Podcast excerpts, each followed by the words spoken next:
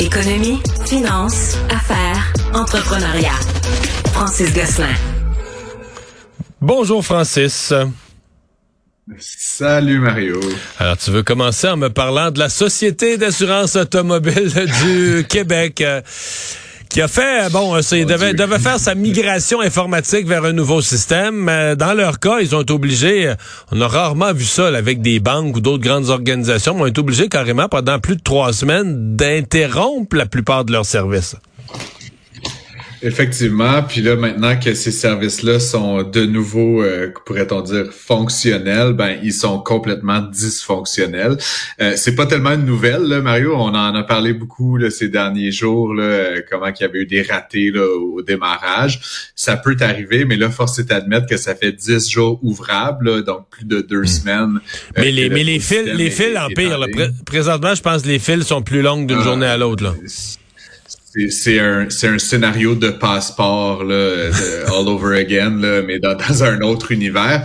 Et ce qui est particulier, Mario, j'aurais envie de dire, c'est que euh, le passeport, on peut l'associer au voyage, au luxe. Bon, il y a parfois nécessité de voyager, mais là, on parle de gens qui ne peuvent pas renouveler leur permis de conduire, l'immatriculation de leur véhicule et qui doivent carrément prendre une journée de congé. Et ça inclut des gens qui travaillent avec le permis de conduire. J'ai des témoignages, Oui, j'en oui, vais c'est passer. Ça, ça, inclut des gens que c'est le gagne-pain, là.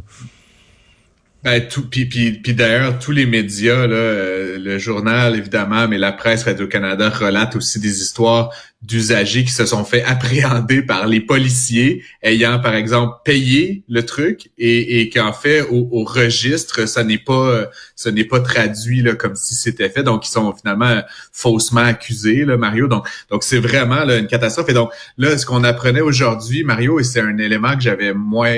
moins estimé ou en fait moins vu là, ces derniers jours, c'est qu'en fait les concessionnaires qui sont franchement les premiers utilisateurs là, de tout ça, ils vendent et achètent des nouveaux véhicules euh, quotidiennement. Euh, ben là ils commencent à lever le ton parce que ça ne marche pas pour eux non plus.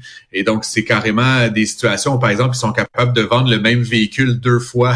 donc c'est c'est quand même je sais pas Mario mais c'est comme si je t'envoyais de l'argent euh, de mon compte bancaire, puis que l'argent est encore là, puis que je peux le renvoyer une deuxième fois. Là, c'est, un peu le principe de base de la gestion des données.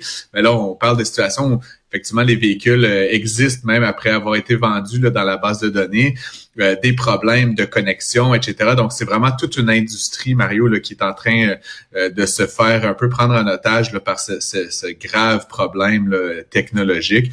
Et puis, comme tu le disais dans l'introduction, c'est doublement étonnant que la, la- la société d'État s'est donné le luxe, comme on dit dans le domaine, d'arrêter ses activités pendant presque un mois de temps, ce qui devrait être une opportunité extraordinaire de tester des choses, etc.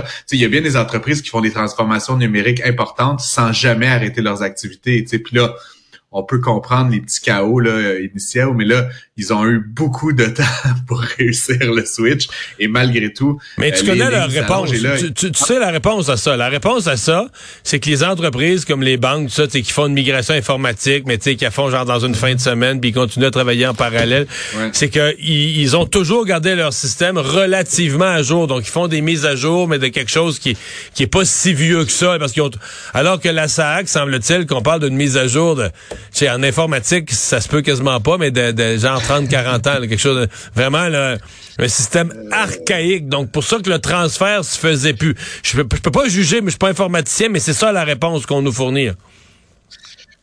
Pas, je suis pas ici Mario là pour euh, pour euh, blâmer qui que ce soit, mais la situation est à un point tel là que on, devrait peut-être, euh, je, je je sais pas, mais tu envoyer ça au privé là, je ne sais trop quoi là, mais je veux dire ça, la situation est intenable. Puis là, euh, ce que je lisais dans les médias, puis tu- ce que tu viens d'évoquer, c'est que là, plus ça va mal, plus ça va mal. C'est-à-dire, le système informatique marche pas, ce qui fait que les gens font la queue, ce qui fait qu'on ne peut pas avoir de service actuellement de cette institution publique-là, ce qui fait que là, on se fait interpeller par la police, on- nos documents sont pas à jour, ce qui fait que ça va surcharger Et les tu sais ce que la SAC dit? C'est- comme... euh, La SAC dit, si Ah ouais. t'as si t'as reçu une contravention, exemple, la police t'arrête parce que tes immatriculations sont pas payées. Là, tu reçois une contravention pour immatriculation non payée.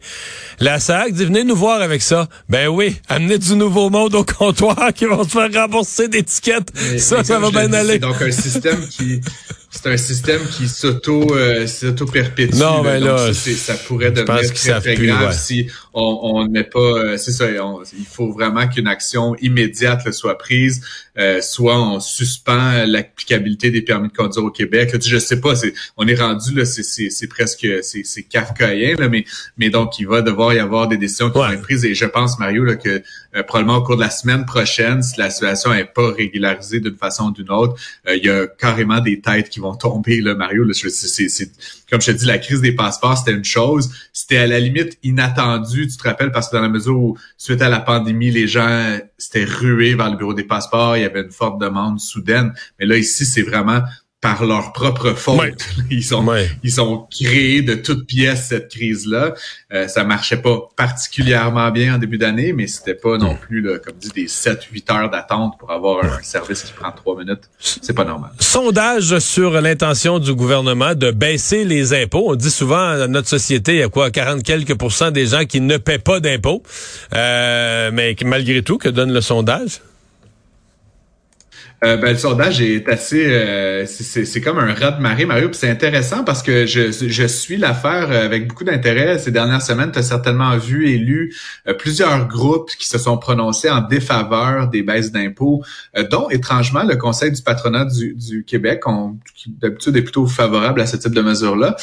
et donc, c'est la Fédération canadienne de l'entreprise indépendante qui a donc mandaté un sondage pour essayer de faire le point sur l'opinion populaire, pourrait-on dire ce sujet-là. Et euh, c'est les résultats m'ont moi-même surpris, euh, Mario. 64% euh, des citoyens se sont prononcés euh, en faveur de ça, euh, contre 24 qui sont opposés. Là, donc, c'est pas 64-36. Là. Il, y a, une marge d'une dizaine de De je ne sais pas. Qui, sont euh, indécis. Là. Ouais, c'est ça exactement. Donc, c'est vraiment là, une très forte majorité des répondants qui sont favorables à ça. Et ce qui est intéressant, c'est qu'on est favorable aux baisses d'impôts pour les particuliers, ce qui est vraiment la mesure phare là, et qui nous touche certainement tous et toutes, mais également en faveur des PME, Mario, donc qui pourrait encourager stimuler euh, la création d'entreprises, la croissance des petites organisations euh, québécoises euh, à détention locale. Et donc, de manière assez évidente, là, on parle d'une mise à jour du budget qui va être proclamé, le, enfin, ah non, dévoilé le, 21 mars, ben, selon toute vraisemblance, avec des résultats comme cela, Mario, euh, le ministre Girard va aller de l'avant avec ses baisses d'impôts, euh, ce qui est pas une mauvaise nouvelle, on va se le dire. J'écoutais une entrevue là, entre le président de, la FCEI puis la puis Madame euh, comment elle s'appelle de la, de la CSN. puis bon, évidemment. c'était un peu caricatural comme comme positionnement, comme opposition. Caroline Senville, excuse-moi. Ouais. Mais, euh, mais donc, tu sais, évidemment, elle était très défavorable à ça en invoquant bon les besoins en santé, en éducation. Euh, après, euh, ce que M. Vincent faisait valoir, puis j'avais, on, parle souvent qu'on est beaucoup taxé au Québec, mais on est la troisième juridiction la plus taxée de l'OCDE. Ça, c'est quand même, ça marque quand même l'imaginaire. Tu sais, au Canada, passe encore, là, on a un, modèle social un peu différent, mais, mais, dans tous les pays de l'Organisation de la coopération économique, c'est quand même, c'est quand même frappant. Fait que cette diminution-là, je pense qu'elle va être bienvenue à ce stade-ci euh, par les Québécois et Québécoises. Puis pour la CAQ, ben, c'est quand même un, un bon move, je pense, politique également. Francis, merci beaucoup. À demain. Je t'en prie, bonne journée.